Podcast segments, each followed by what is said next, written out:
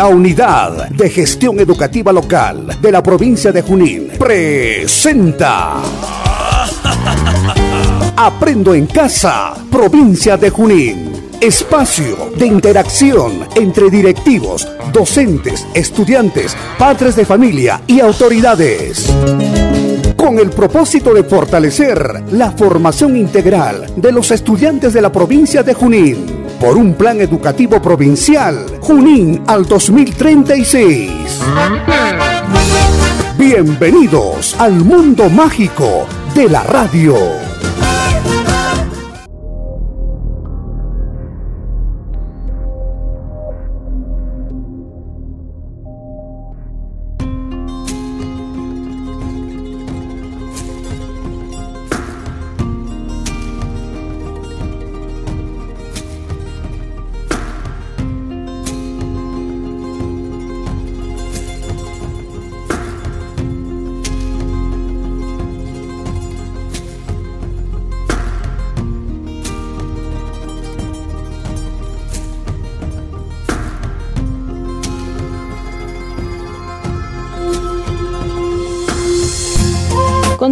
La participación radial del proyecto Aprende en Casa de la provincia de Junín, en esta oportunidad se hace presente la institución educativa 30001-4 con el tema Contención socioemocional de la comunidad educativa frente a la emergencia sanitaria. Contención socioemocional de la comunidad educativa frente a la emergencia sanitaria.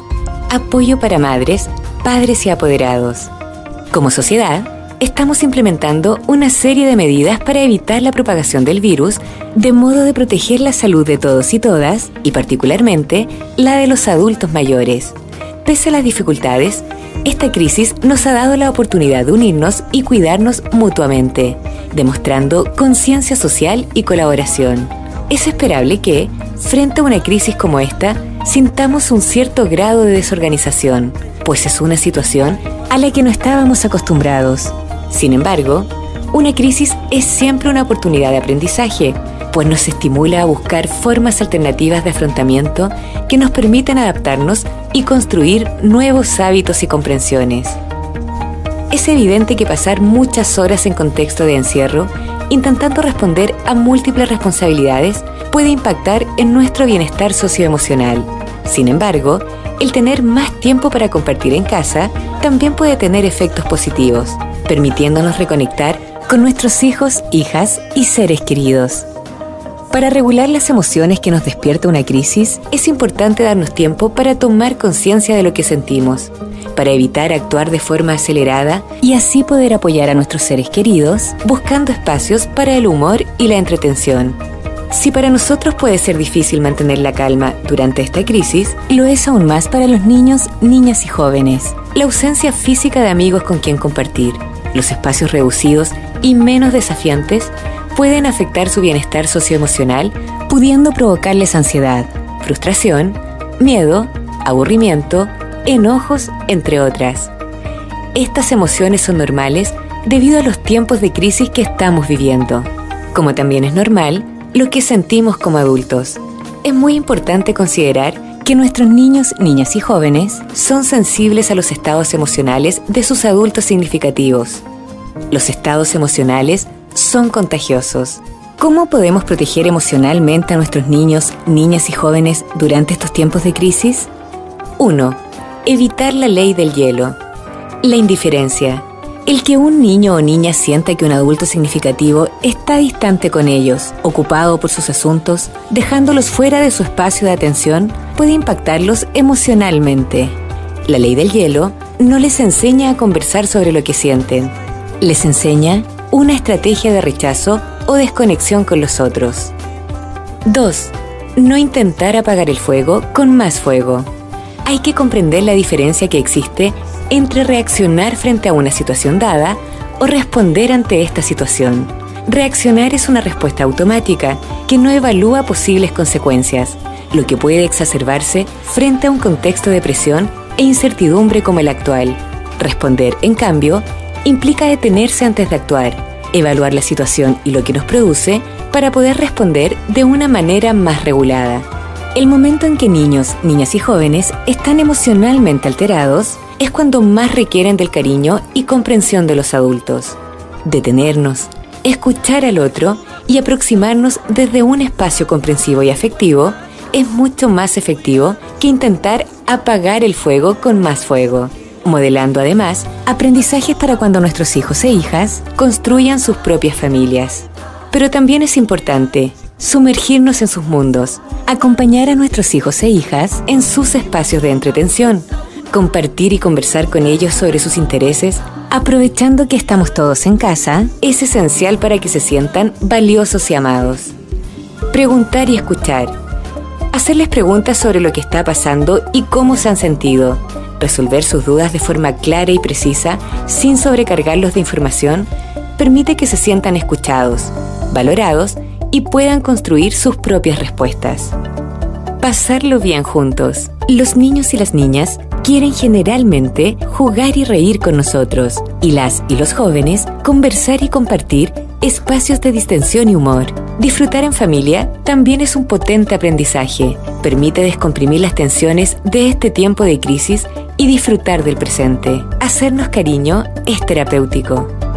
Los abrazos y las palabras de valoración son un buen antídoto para el estrés de toda la familia.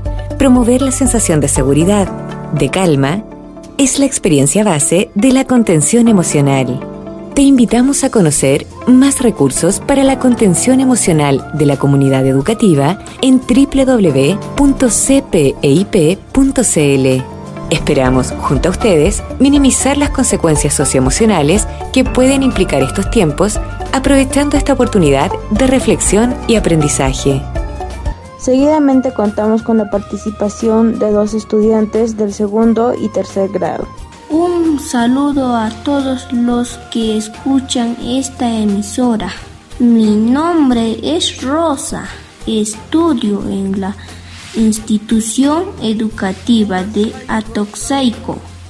Estoy en el tercer grado. Como soy una niña que le gusta contar cuentos, ahí va uno de ellos, el zorrito comelón. Era un zorrito pequeño, pero muy comelón.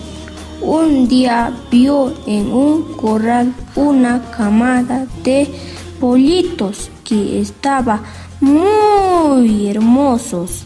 Me los comeré, se dijo para sí el zorrito. Deben estar sabrosos estos pollitos. Logró entrar en el corral con mucho esfuerzo por un pequeño hueco que había en la pared. No dejó ni un solo pollito vivo. Todos se los comió en un abrir y cerrar de ojos. Entonces el zorrito quiso salir por el lugar donde había entrado, pero tenía la barriga tan llena que no cabía al poco rato. Llegó Pancho, el dueño de los pollitos, y al ver la zorro le preguntó, ¿por qué? has hecho eso? El zorro le contestó, porque tenía mucha hambre. Finalmente Pancho y el zorro llegaron a un acuerdo. El zorro vigilaría la granja y él le daría cada día una porción de comida. Esto fue el cuento del zorrito comelón. Espero que les haya gustado. Muchas gracias. Un saludo de mi parte y de todos mis compañeros de la escuela de Atoxeico. Mi nombre es Sayuri.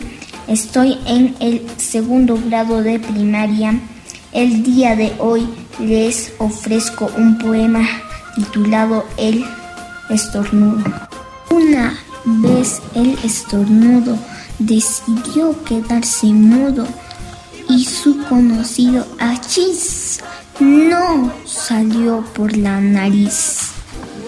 Todo el cuerpo preocupado preguntaba, ¿qué ha pasado?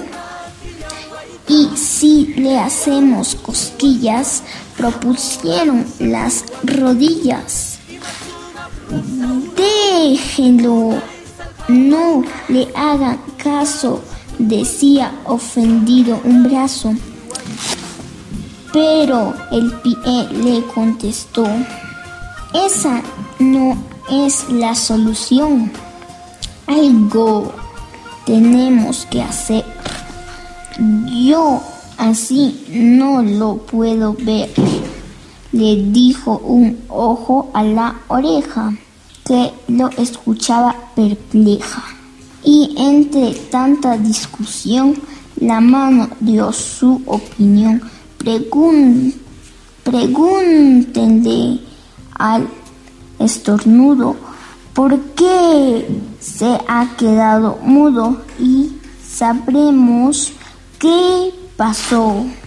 Y el estornudo explicó, es que ya estoy muy cansado de estar siempre estornudando y que digan que molesto cada vez que yo aparezco.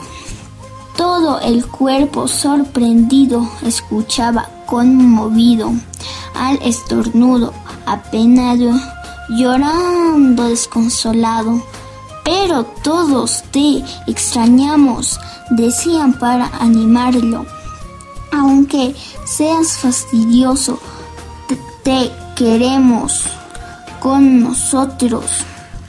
Y le dieron tanto aliento que el estornudo, contento, agradeció y feliz se trepó por la nariz y saludó con su achis esperando que les haya gustado mi participación. Gracias. La escuela se puede rehacer, revitalizar y renovar en forma sostenida, no por decretos, órdenes ni por reglamentos, sino tomando una orientación de aprendizajes.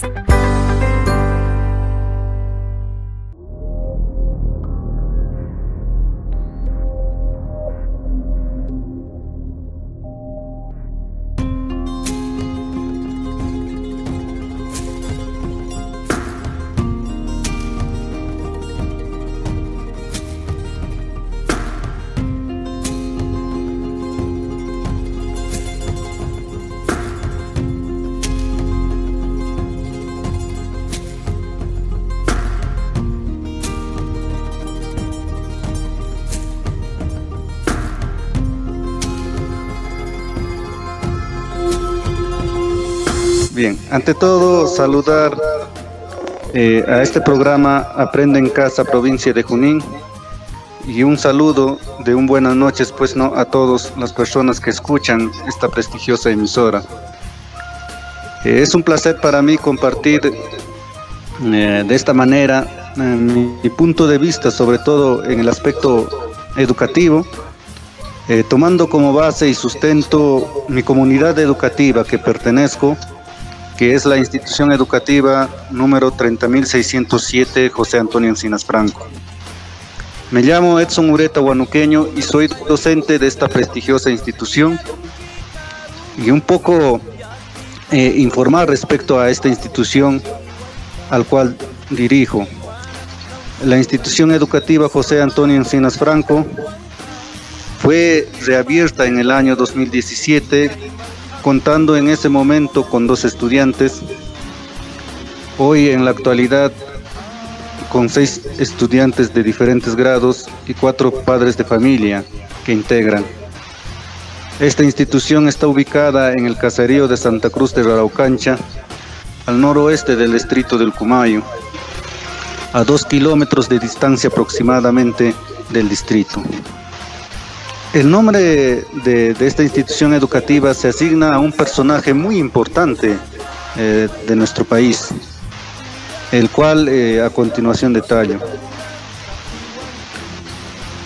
Eh, una vida dedicada a la educación, al indio y al pueblo es quizás la mínima idea que trasluce el itinerario vital del gran educador peruano José Antonio Encinas, quien naciera un 30 de mayo de 1888 en la ciudad de Puno. Sus padres fueron don Mariano Encinas y doña Matilde Franco. En su tierra natal Estudia primaria en la escuela dirigida por don José María Miranda. Posteriormente hace la secundaria en el Colegio Nacional San Carlos, fundado por el libertador Simón Bolívar. En 1906 egresa de la primera promoción de normalistas del Perú en Lima en el año 1907. También es nombrado director del Centro Escolar de Varones 881 de Puno, iniciando la experiencia de la primera escuela nueva en el Perú.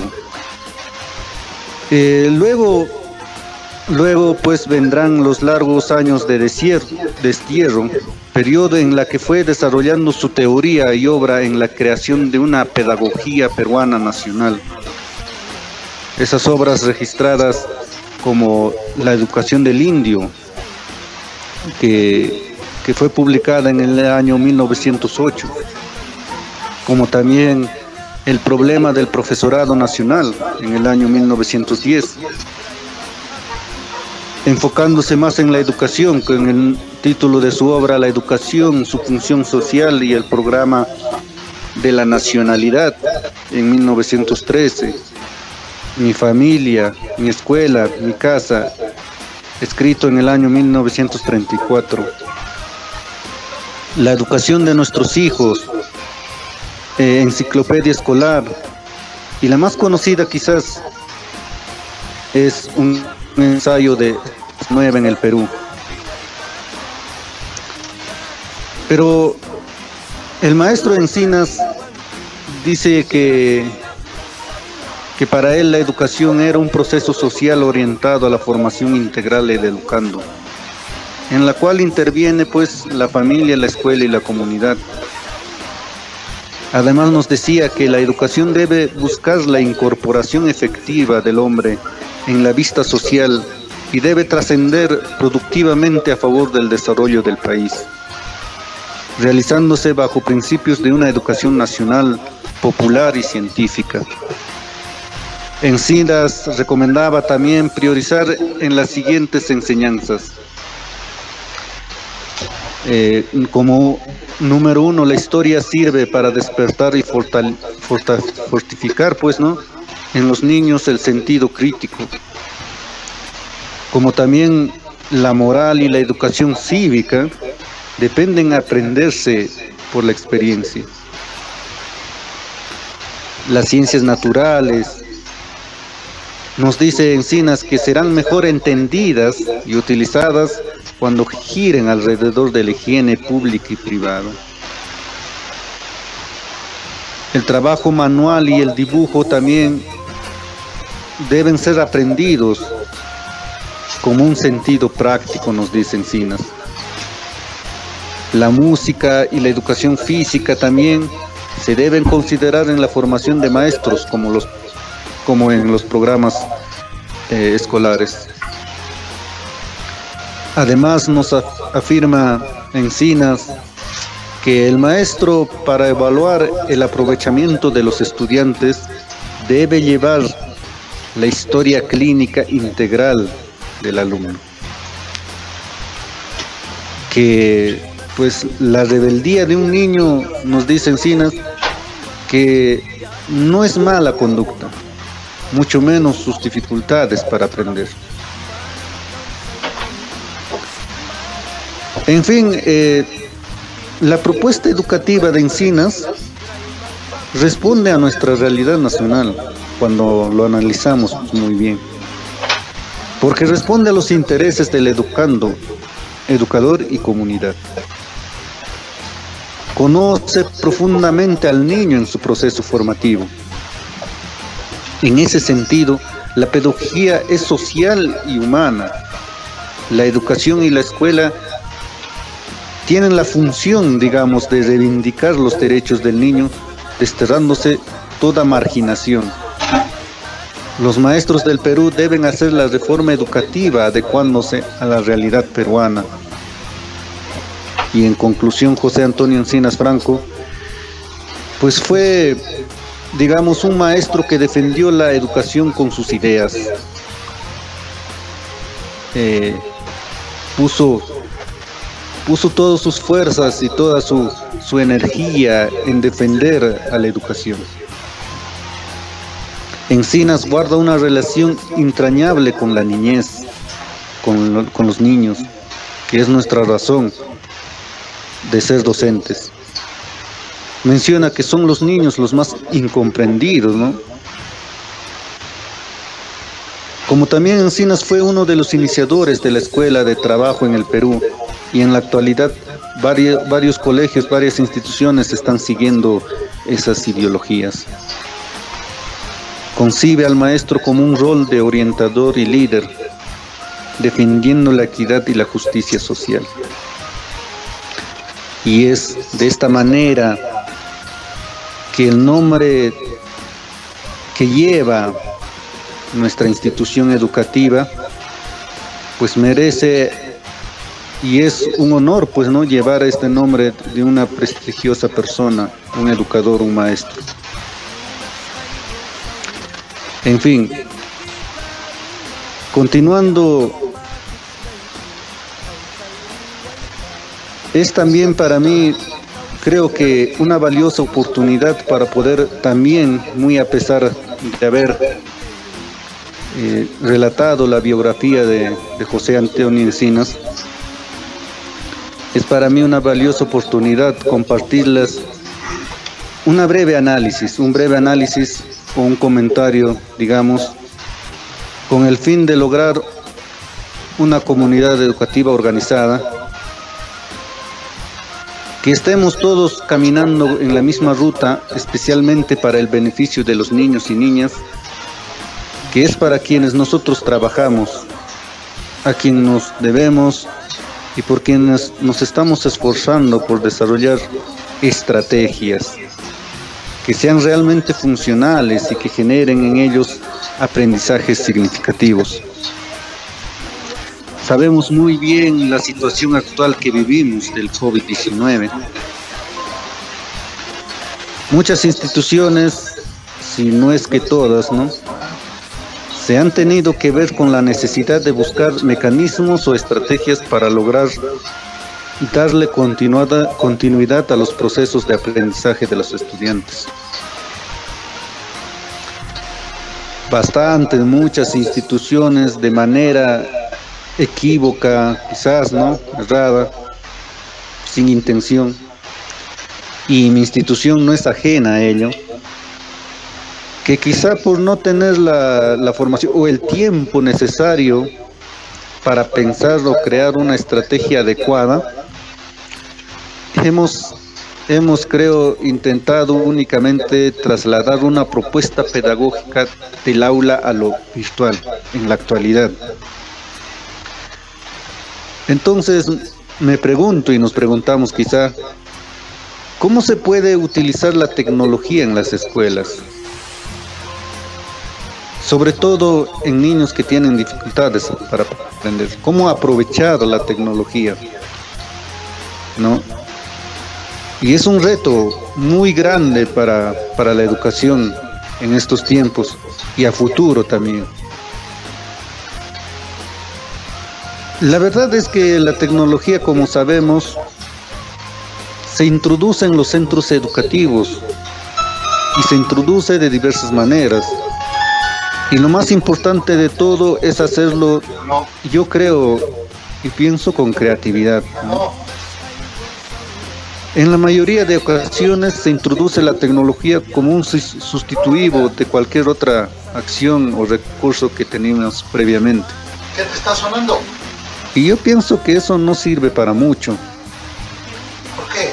Es decir, si tenemos un libro de texto y quitamos el libro, digamos, para poner en una tablet, en un celular, con un libro digital estamos haciendo, digamos, casi lo mismo, parecido, ¿no? Si tenemos una clase magistral donde un docente está explicando constantemente a sus estudiantes que tienen una que tienen una actividad pasiva ante lo que reciben los estudiantes y se replica lo mismo, digamos, por videoconferencias, digamos, tampoco estaríamos avanzando, estaríamos aprovechando la tecnología con un fin, digamos, tan significativo, ¿no? Para, para la enseñanza y el aprendizaje. Lo que quiero decir es que sobre todo los estudiantes con la tecnología sientan que utilizándolo, ¿no? Lo utilicen no como, una, como un fin, sino como un medio para conseguir desarrollar su creatividad. En tener mucho, en tener un papel mucho más activo en la educación. Y esto creo es la clave para mí. Que este fin, que la tecnología, digamos, es ya una motivación para los estudiantes hoy en día. La motivación no viene por el hecho de utilizar la tecnología, la motivación más bien viene por el hecho de poder crear, qué crear con la tecnología. Y cuando eso empiezan hacerlo los estudiantes, cuando se dan cuenta de que pueden utilizar los nuevos medios para hacer cosas para ellos, cosas suyas, indudablemente, cosas que, que les pueden significar bastante a ellos, serían algo bonito que han creado, lo tomarían de esa manera. Entonces es cuando la motivación realmente aumenta y a partir de ahí hay una transformación educativa, pienso yo. Pero la realidad actual en nuestro país es otra. Tenemos instituciones educativas que no se pueden dotar de estas tecnologías, ya sea tal vez debido a que están en zonas más desfavorecidas quizás, o hay un absentismo de parte del, del estudiante, del alumnado. En este momento es una situación complicada, porque esta pandemia, digamos, ha provocado una transformación educativa inmediata, que se ha basado más, creo, en dar una respuesta técnica que en una respuesta pedagógica. Digo porque me parece muy importante que nosotros, como docentes, seamos capaces de dar otra serie de respuestas basadas en las competencias y muchas veces y no en el contenido que nos inclinamos. Creo que el hecho de que los estudiantes pierdan una parte de contenido no es relevante comparado con el hecho de que no sepan qué hacer con ese contenido, que no sepan cómo utilizarlo de forma adecuada, de forma pertinente. Pienso que si somos capaces de conseguir a través de esta situación terrible que estamos viviendo, dar una respuesta educativa real que permita que nuestros estudiantes y las familias y los docentes dejen de estar tan obsesionados con dar el contenido para basarse más en la idea de que podamos podemos hacer que este contenido que podemos aplicarlo en la vida real. Entonces no solamente no estaremos perdiendo nada, sino que estoy seguro que tendríamos una posibilidad debido a la situación de poder avanzar pedagógicamente con ayuda de la tecnología tomándolo como un apoyo y poder avanzar de forma conjunta con nuestros estudiantes y con nuestros docentes. Animar y motivar a, los padres de familia y sobre todo, creo yo, de poder concientizar, de hablarles respecto a los beneficios que nos da la tecnología. Todos los docentes, padres de familia, nos hemos tenido que poner las pilas hoy en día, ¿no? En cuanto a los programas informáticos. Es la realidad. Ha sido muy difícil para todos nosotros el habituarnos de una manera tan rápida a ese proceso de transformación tan grande que, que hemos vivido y que estamos viviendo.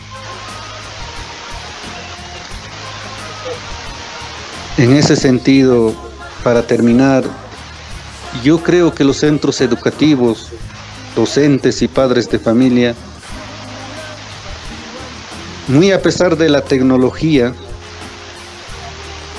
añadiéndolo, aumentándolo, tienen que intentar fomentar la autonomía hoy en día en los estudiantes. Intentando que cualquier trabajo que se realiza pueda ser lo más autónomo posible. El estudiante para llevarlo a cabo y las familias tienen que fomentar también esa autonomía, trabajar con ello. Y nosotros como docentes directivos también trabajar en ello, concientizar a los padres de familia y hablarles. Y que es, yo pienso que es una oportunidad para que nosotros aprovechemos en trabajar más de lleno, digamos, respecto a la autonomía, desarrollar en los estudiantes la autonomía. Creo que en muchas ocasiones intentamos apoyar, construir mucho a nuestros hijos e hijas y nos damos cuenta de que no siempre les hacemos un favor, que hay muchas veces que es mejor dejarles tiempo para que ellos sean capaces de, de poder desarrollar sus diferentes iniciativas. Y eso es la autonomía. Entonces, culminando ya una vez más y agradeciendo al programa, la iniciativa de la Unidad de Gestión Educativa Local Junín de realizar este tipo de programas que nos permiten a nosotros como docentes eh, hacer llegar tal vez nuestra inquietud, tal vez nuestra sugerencia, tal vez nuestra opinión. Y es, y es este, digno de poder trabajar en ello, de poder apoyar y de poder hacer llegar nuestras ideas. Agradecer al programa Aprendo en Casa, provincia de Junín. Y una vez más, un saludo fraterno, un saludo cordial a todos los audientes de esta prestigiosa emisora, a nombre de los estudiantes, padres de familia que, conforman la institución educativa 30.607 José Antonio Encinas Franco del caserío de Santa Cruz de Raraucancha. Muchísimas gracias y hasta una nueva oportunidad. Gracias.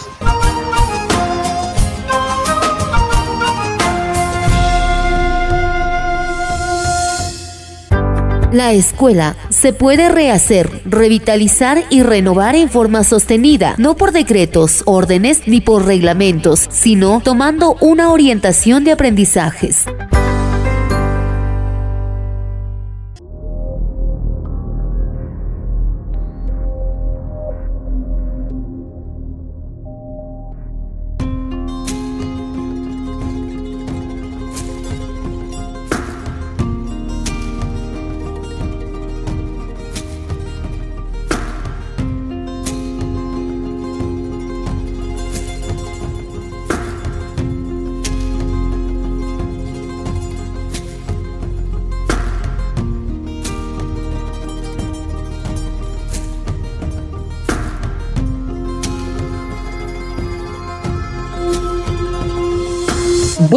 Noches a toda la audiencia del programa Aprendo en Casa de la provincia de Junín. Reciban ustedes el saludo afectuoso a nombre de la familia educativa de la institución 31589 Jorge Basadre de la comunidad de Vil. En este contexto de pandemia, la educación de nuestros niños se ha habido seriamente afectadas, especialmente en la zona rural. El analfabetismo de los padres de familia, celulares básicos y muchas razones conocidas ha sido causante de todo este trajín que venimos atravesando. Pero esto no es impedimento para que no se pueda revertir esta situación. Los niños de nuestra comunidad son atendidos de forma personalizada y a distancia, intercaladamente, durante la semana. En el Pronoí Los Tulipanes, por la promotora Belinda Quijada Ventosilla. Y en el nivel primario, por la profesora Margarita Lisbeth Aquino Reyes.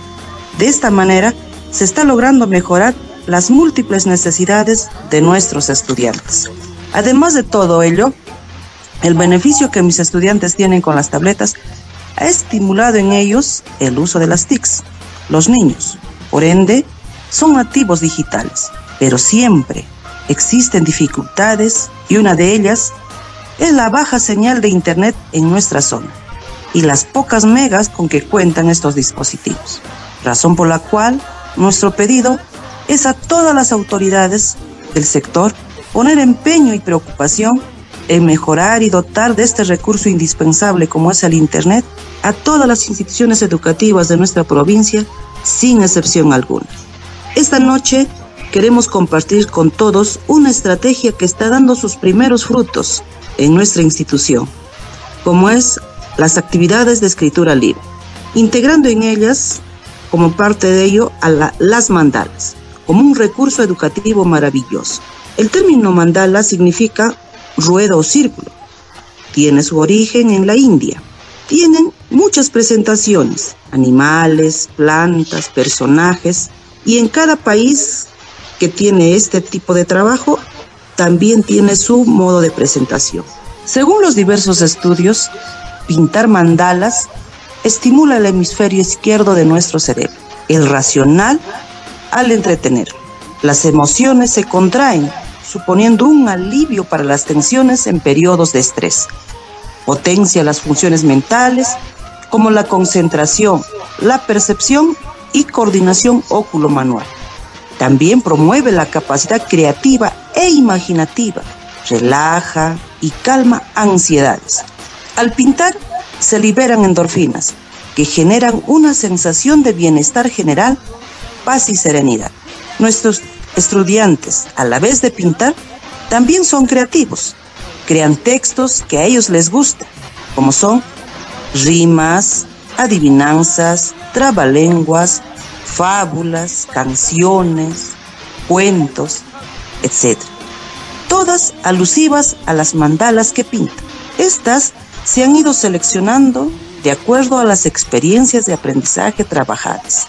Se les entrega cada fin de semana para que puedan liberar el estrés de la semana de trabajo que hemos tenido.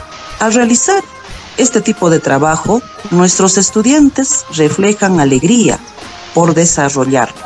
Y con ello, también estamos logrando el desarrollo de diversas competencias, como es escribe diversos tipos de textos en lengua materna, crea proyectos desde los lenguajes artísticos.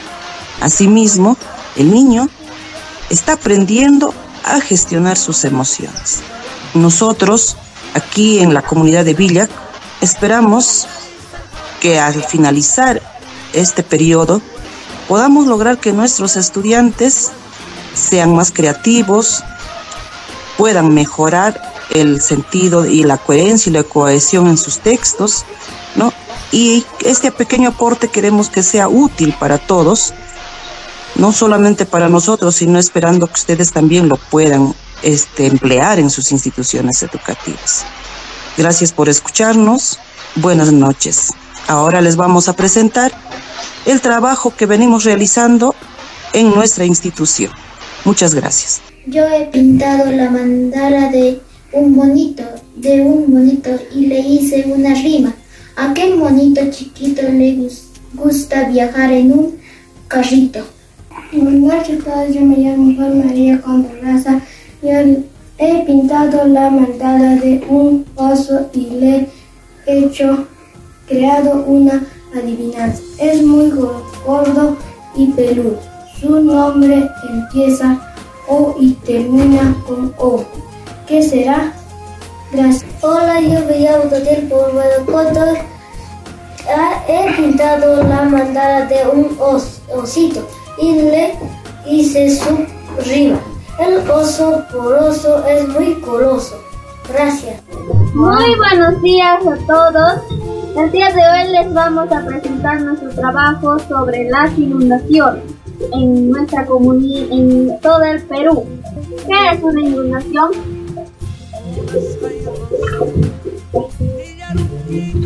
¿Qué inundación? Infórmate sobre los lugares vulnerables de tu comunidad. Evita construir tu casa en las riberas de, los ríos y que se hayan inundado anteriormente. No arrojes basura a los ríos, canales o drenajes. Este fenómeno se presenta mayormente en épocas de lluvias intensas, en diciembre a marzo. En la prevención, no arrojes basura a los ríos, canales o drenajes. Protege el techo de tu vivienda de las lluvias intensas. Ponerle la vacuna para que no te enfermes de los influenza.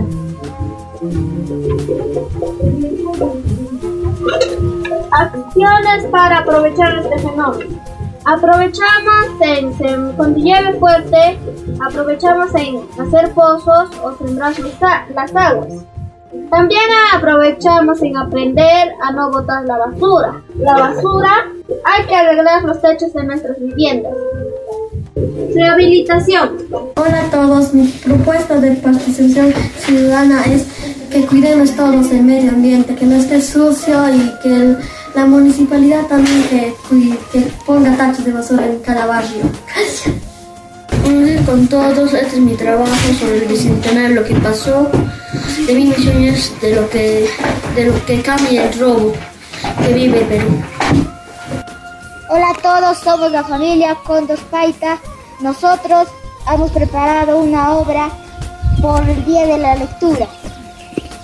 Son los cinco burros. Don Tomás compró cuatro burros, montó en uno de ellos y volvió a su casa.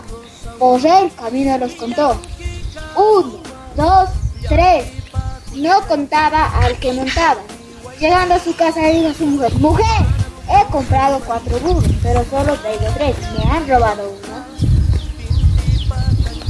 Yo que aquí veo cinco burros. ¿Por qué, mamacito? Mira, uno, dos, tres, cuatro. Más tu papá, cinco.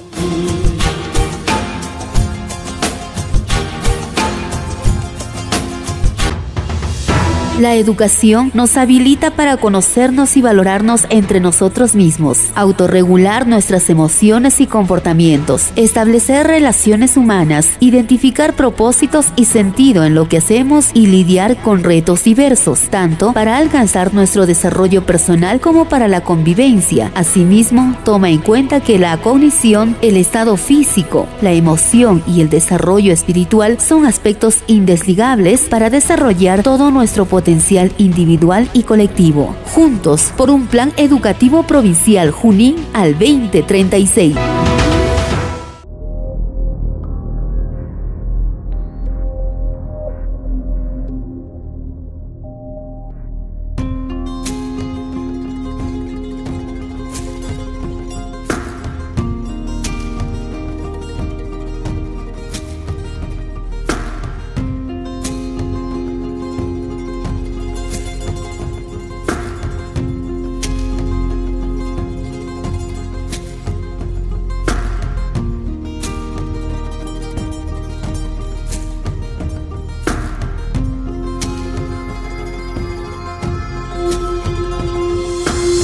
Tengan buen día público oyente de esta prestigiosa emisora.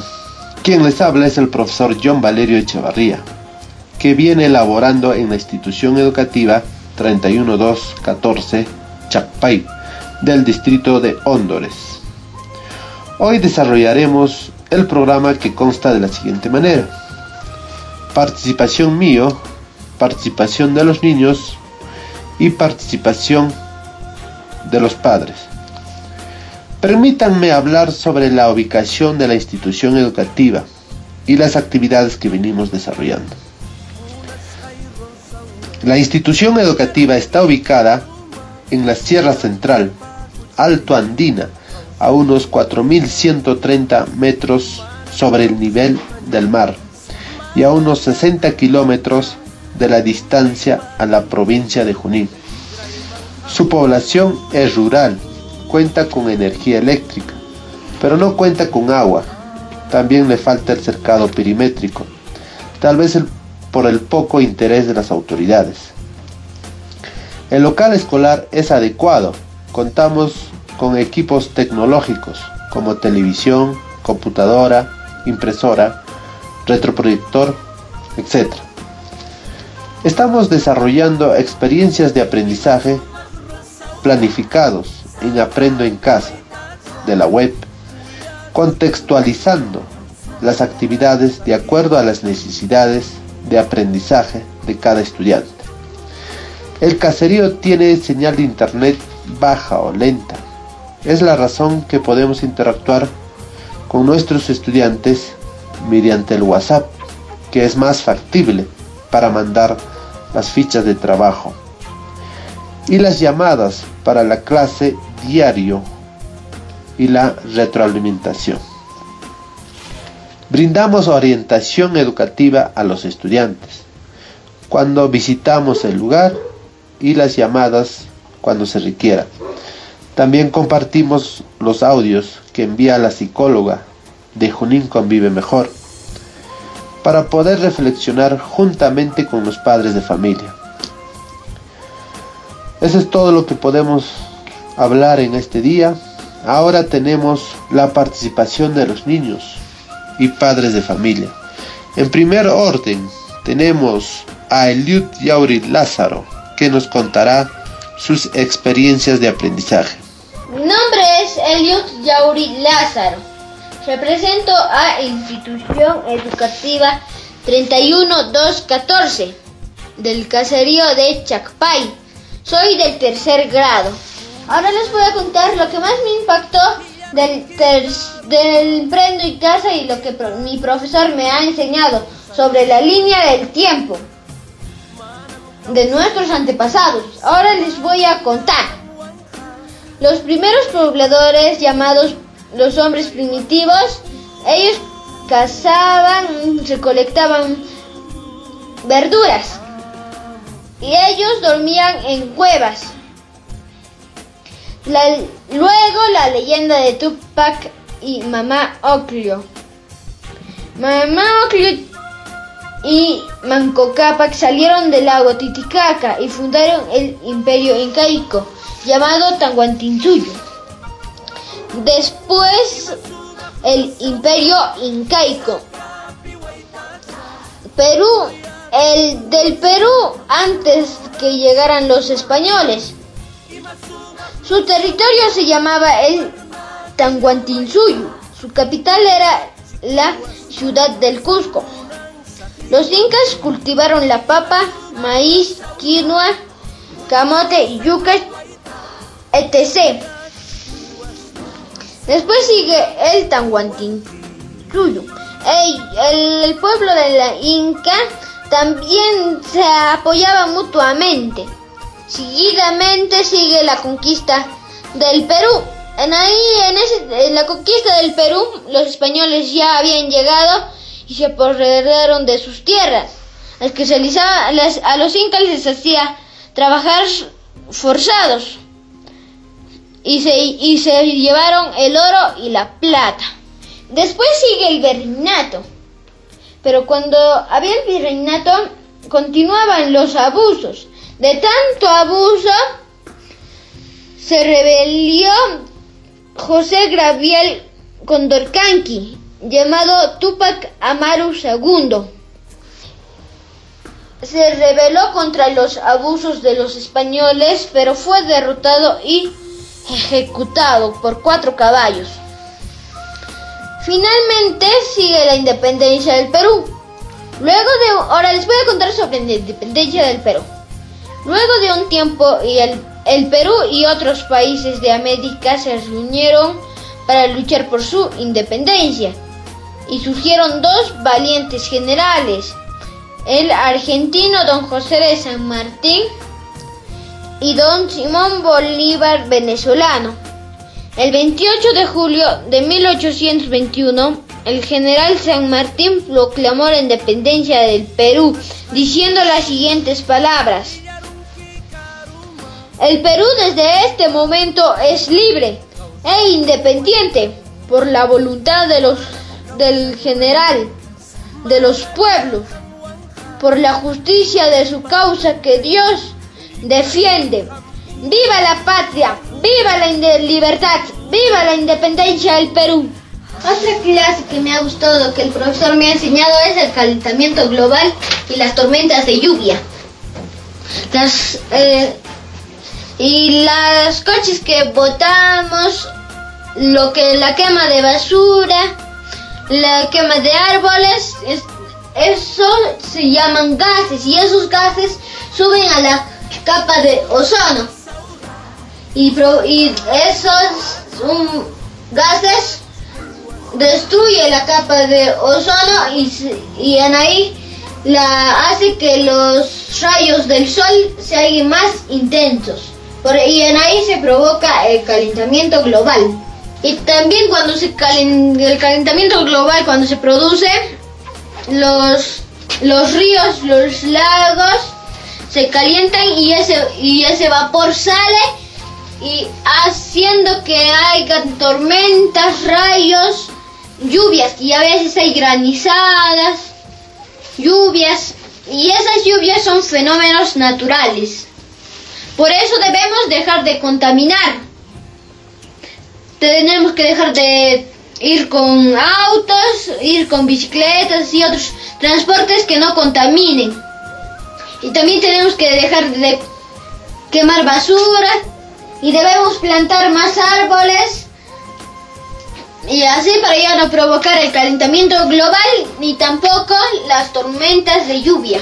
En segundo orden, tenemos la participación de la señora Dina Zárate Ceballos con una canción. Bien, en esta oportunidad me presento de la institución 31214 de Chacpay. En esta oportunidad voy a cantar una canción de Neblina Blanca del mes de mayo. Neblina Blanca del mes de mayo. Neblina Blanca del mes de mayo. Tú eres culpable de mis tardanzas tú eres culpable de mis tardanzas.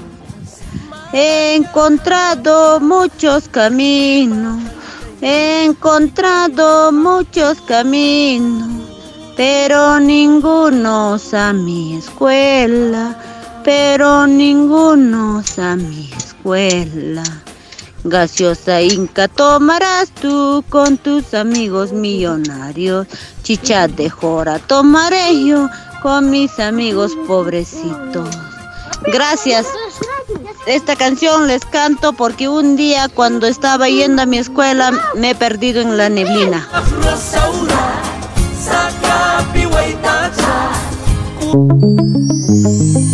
Es así como llegamos al final de Aprendo en Casa, provincia de Junín. Agradecemos su sintonía a nombre de la UGEL Junín. Juntos por un plan educativo provincial Junín al 2036.